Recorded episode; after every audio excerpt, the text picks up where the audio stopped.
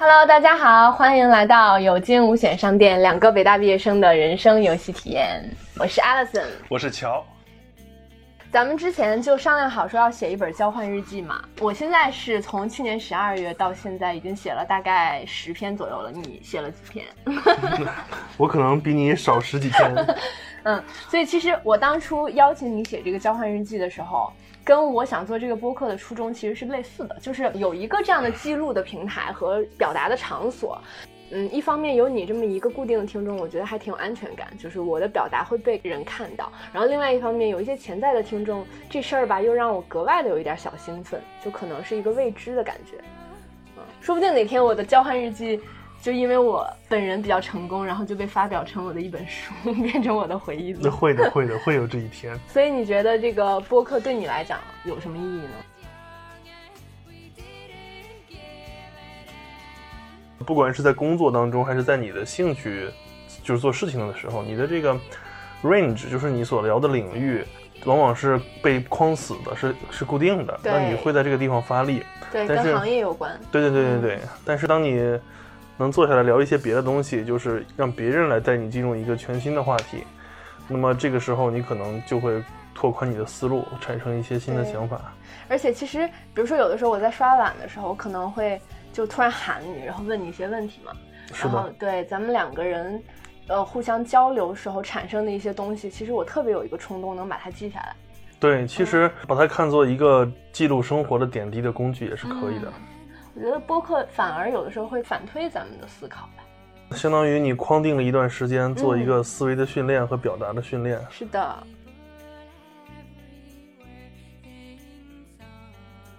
有惊无险商店。有惊是必要的吗？必须有惊，然后无险吗？还是说我们就一路平安，就无险商店即可？其实这个让我想起来，我在工作特别累、特别忙的时候，就会特别渴望放假嘛。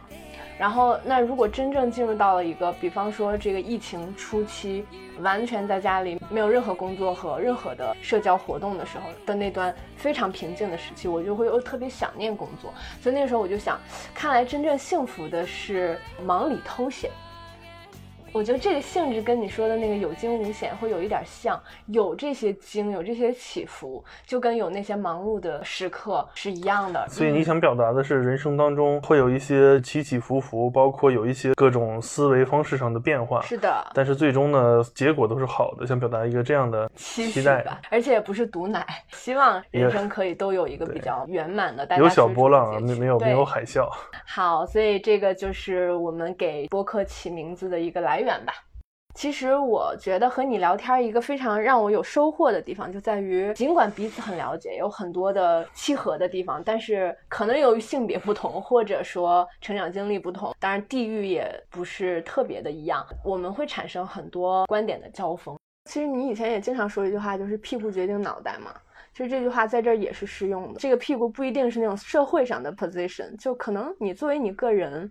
你想问题就是 self-centered，这个东西不是一个贬义，它可能就是一个很中性的描述。对对，因为之前学过一个理论叫做这个认知基模理论，嗯，它表述的就是人这个处理问题的方式，其实是包括对问题的观点和态度，都是在不断建构中形成的。就是相当于，比如说你接收到一个问题，你的反馈是通过你人这部思考机器而输出的，嗯，那么如果说在没有客观条件影响的情况下，你输出的内容应该都差不多，对同一个问题。是的。经过你的成长，你的从童年的生活环境，你受的教育，你所接触的人和朋友，还有你对事物的观点，就是走到这一步。比如说，我们站在面对面，嗯，我们开始讨论的这一刻起，我本身对各种问题都有自己的倾向的。是的，我们是带着自己的个人历史走过来。对对对。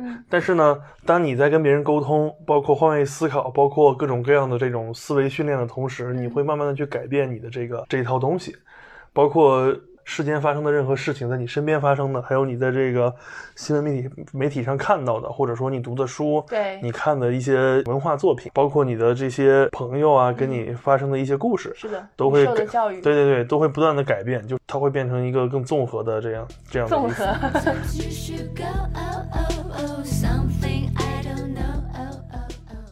我们都在接受着不同的海浪的冲刷吧，然后最后产生出不同的石头。